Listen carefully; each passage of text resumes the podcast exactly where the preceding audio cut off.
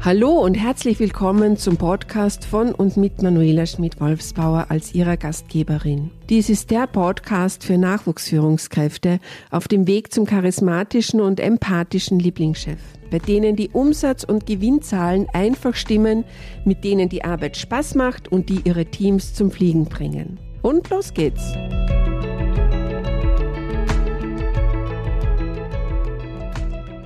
Wie überlebe ich als Führungskraft in einer Sandwich-Position?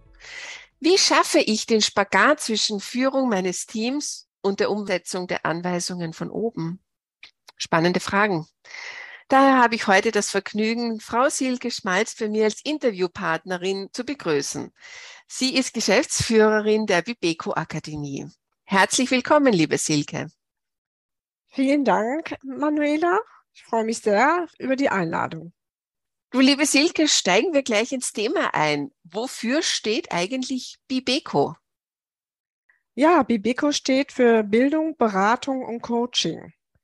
In allen drei Bereichen haben wir Angebote für Führungskräfte und Mitarbeiter in der Pflege, aber auch für andere Berufsgruppen im Gesundheitswesen. Du hast mir erzählt in der Vorbereitung zu unserem Interview, dass du das mit deiner Zwillingsschwester gegründet hast. Wie bist du denn dazu gekommen, so wirklich Bibeko mit deiner Zwillingsschwester zu gründen? Ja, wir machen eigentlich seit Jahrzehnten vieles gemeinsam und sind auch schon äh, rund 40 Jahre in der Pflege aktiv, haben beide Kinderkrankenschwesterausbildung absolviert, lange danach im OP gearbeitet und haben uns dann aber fortbildungsmäßig ein bisschen äh, auseinanderentwickelt. Meine Schwester ist mehr in den Managementbereich gewechselt und ich in den pädagogischen Bereich. Und trotzdem haben wir immer auch über Fortbildung das so gehandhabt, dass wir eigentlich immer auf eine Schiene gekommen sind. Und mit der Zeit wurde es uns auch einfach immer wichtiger, nicht nur in der Pflege tätig zu sein, sondern auch etwas für Pflegende zu machen. Wow, ich finde es cool, dass man so gemeinsam mit seiner Schwester da was macht. Und ich denke, das ist ein ganz besonderes Band miteinander zu gehen. So, was ist denn jetzt so eure ganz spezielle Mission? Wie lautet denn, warum, dass ihr jetzt Bibeco gegründet habt?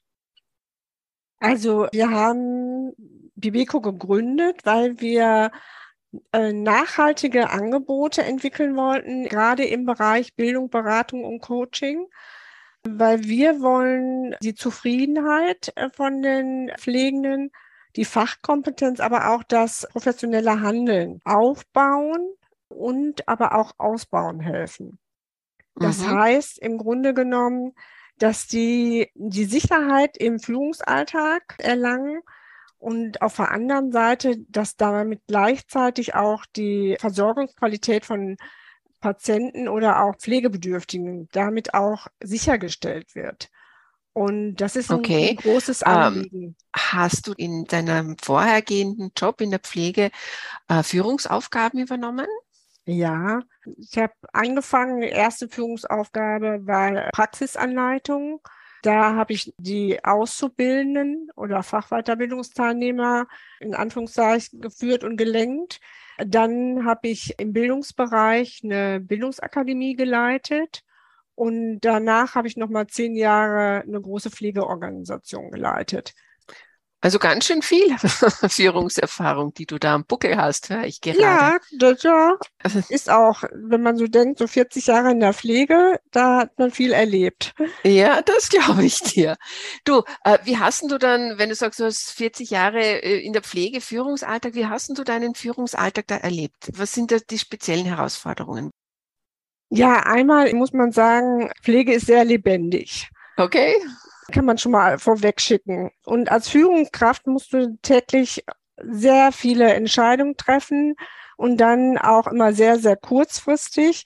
Aber nicht nur das Treffen der Entscheidungen ist herausfordernd, sondern eben auch diese Entscheidung auch auszuhalten. Auf der anderen Seite bist du mit sehr vielen Erwartungen, unterschiedlichen Erwartungen konfrontiert. Da sind die anderen Berufsgruppen, zum Beispiel die Ärzte oder Therapeuten. Die wollen, dass du immer ansprechbar bist. Die wollen immer sofort eine Lösung haben, wenn die ein Problem haben oder wenn die einen Auftrag haben, dann soll das sofort umgesetzt werden. Dann sind da noch die Patienten oder auch die Angehörigen oder die, auch die Bewohner in Pflegeheimen. Äh, die wollen eben, dass du auch immer für die da bist, dass du immer einfühlsam bist, dass du immer ansprechbar bist, dass du verständnisvoll bist. Mhm. Und natürlich auch die Mitarbeiter haben auch hohe äh, Erwartungen an dich als Führungskraft. Auch die wollen eben, dass du immer motivierend bist, dass du wertschätzend bist, dass du schlichtend bist. Ja. Also ich merke, das sind schon wirklich einige ganz besondere Herausforderungen, gell? Ja, ja, ja. Wenn du jetzt die drei wichtigsten herausnimmst, noch einmal, wie würden die, die lauten? Einmal hoher wirtschaftlicher Druck, den sie mhm. standhalten muss. Dann der Druck, Mitarbeiter kundenorientiert zu sein, ist sicherlich nochmal ein äh, hoher Druck. Und ja, die Organisation der Arbeitsabläufe, aber eben äh, ganz effizient zu strukturieren, damit alle zufrieden sind, bedeutet auch eben nochmal eine große Herausforderung. Silke, gibt es eigentlich Entlastungsprogramme im Pflegebereich von Seiten der Politik? Ich denke da ja jetzt gerade an Corona, das ja uns doch die letzten zwei Jahre ziemlich in den Griff gehabt hat, oder an den massiven Fachkräftemangel, der ja, glaube ich, in der Pflege ja sehr, sehr hochspannend im Augenblick ist. Genau. Ja, das, es gibt unterschiedliche Entlassungsprogramme. Einmal gibt es das sogenannte Pflegepersonalstärkungsgesetz. Das besagt so die Refinanzierung von zusätzlichen Pflegekräften oder äh, gibt auch noch Hinweise auf äh, mehr Ausbildungsplätze, dass die eben auch finanziert wird. Die geben nochmal Tipps an auch wie Vereinbarkeit Familie und Beruf.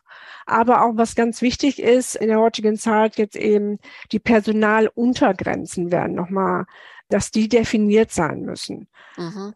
Und auch nochmal das Thema Entlastung durch Digitalisierung ist auch nochmal ein wichtiges Thema.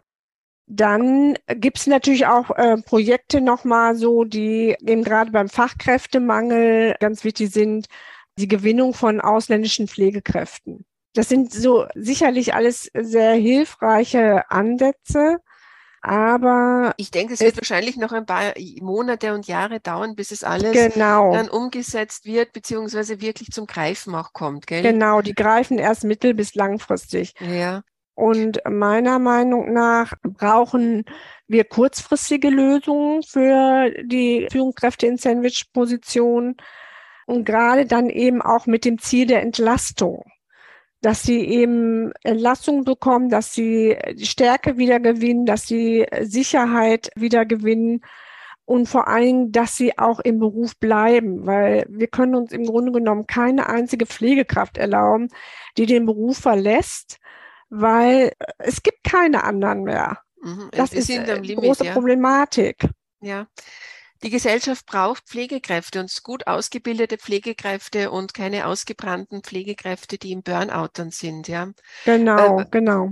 Aus deiner Erfahrung heraus, was kannst du den Sandwich-Führungskräften wirklich bei dieser Selbstfürsorge empfehlen, dass sie nicht ausbrennen, sondern weitermachen? Weil die sind wirklich ganz, ganz, ganz wichtig. Und ich habe meine größte Hochachtung dem Pflegepersonal und, und den Chefs und Chefinnen derselben. Mhm. Also es müssen eigentlich einfache Tipps sein, die ich jetzt hier auch vorstellen möchte.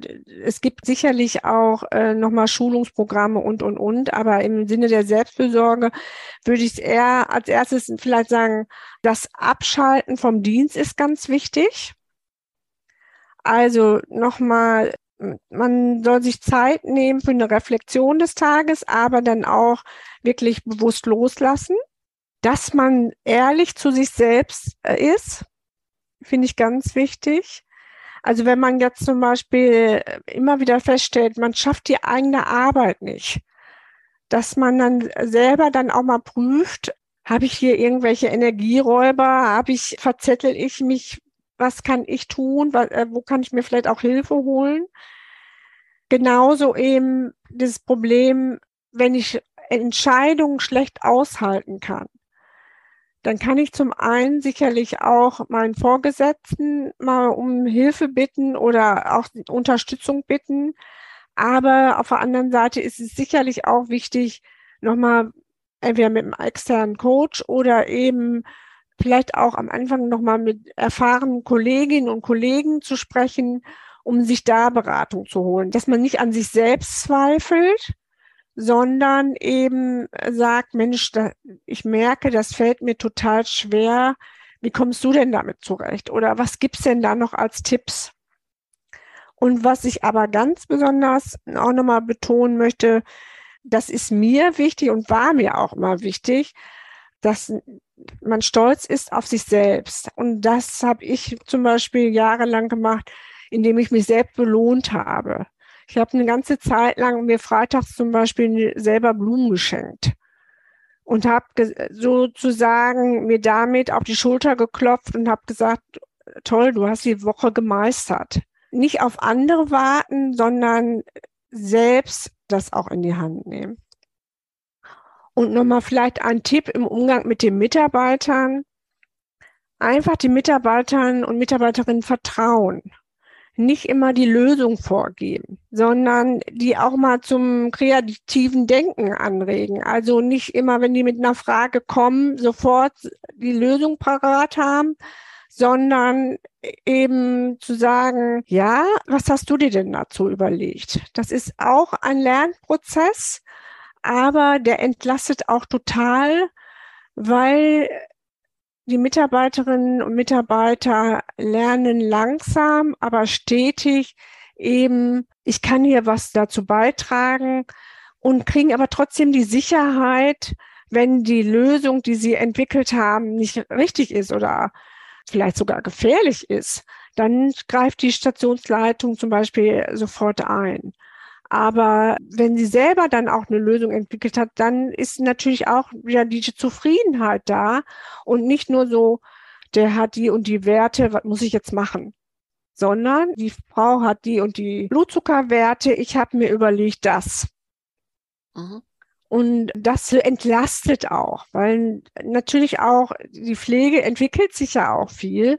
Und äh, eine Führungskraft kann nicht die fachliche Expertise bis ins Kleinste haben. Da sind manche Mitarbeiter, auch lang erfahrene Mitarbeiter, sicherlich eher sogar voraus. Und deshalb ist es wichtig, diese immer wieder dann auch zu ermuntern, mitzudenken. Und das wird aus meiner Beobachtung und auch Rückmeldung von meinen Teilnehmern erlebe ich das immer wieder, dass sie dann eben sagen, ach, bevor ich denn da in Diskussionen gehe, dann sage ich denen dann, was sie machen sollen. Aber das ist im Moment eine Entlastung, aber äh, nicht langfristig. Wow, da habe ich jetzt einen ganzen Blumenstrauß von dir bekommen, liebes. Ja, ich liebe Blumen. wow, da hast du jetzt schon ein ganzes Schulungsseminar jetzt quasi in, in Kurzform zusammengefasst. Oh, ja, ich hoffe, Wahnsinn. dass da ein paar Anregungen dabei sind. Ja, super. Nein, du, ich bin ganz bei dir. Ich danke dir recht herzlich für diesen wunderbar wirklichen Blumenstrauß an Tipps und, und Hinweisen, wie ich selbst als Führungskraft, und ich denke, das ist jetzt nicht nur für Sandwich-Führungskräfte, sondern auch für Führungskräfte ganz, ganz oben, Manager und Managerinnen, denn das hat so viel mit Selbstreflexion zu tun. Absolut. Wo sind meine Grenzen? Ich brauche Hilfe, mir das auch selber einzugestehen. Ich denke, es ist absolut wichtig und auch vor allem dann die Wertschätzung dem eigenen Team gegenüber, das Zutrauen, das Team kann das. Ich muss nicht alles selber machen, was ich auch sehr, sehr oft erlebe jetzt in, in meiner Beratertätigkeit. Es kommt so. Und ja, liebe Silke, ich darf dir ganz, ganz herzlich danken für dieses wirklich intensive und ausführliche Interview. Du bist da ganz, ganz tief eingestiegen und hast uns so viele wertvolle Tipps auch mit an der Hand aus deinem Führungsalltag mitgegeben. Super, vielen herzlichen Dank dafür. Ja, Manuela, ich danke dir für das Interview und dass ich mich hier auch so ausbreiten durfte. Das ist ganz toll. Vielen Dank. Gerne. Und liebe Hörer, liebe Hörerin, wenn du jetzt neugierig geworden bist und mehr über das Angebot von Bibeco wissen möchtest, dann schau doch auf der Homepage von Bibeco vorbei. Den Link www.bibeco-gesundheit.de findest du auch in den Show Notes. Damit du dir wirklich eine kompetente Unterstützung und tolle Beratung für deinen Führungsalltag im Pflegebereich holen kannst. Ich würde mich wieder freuen, wenn du beim nächsten Mal wieder damit dabei bist. Auf Wiederhören.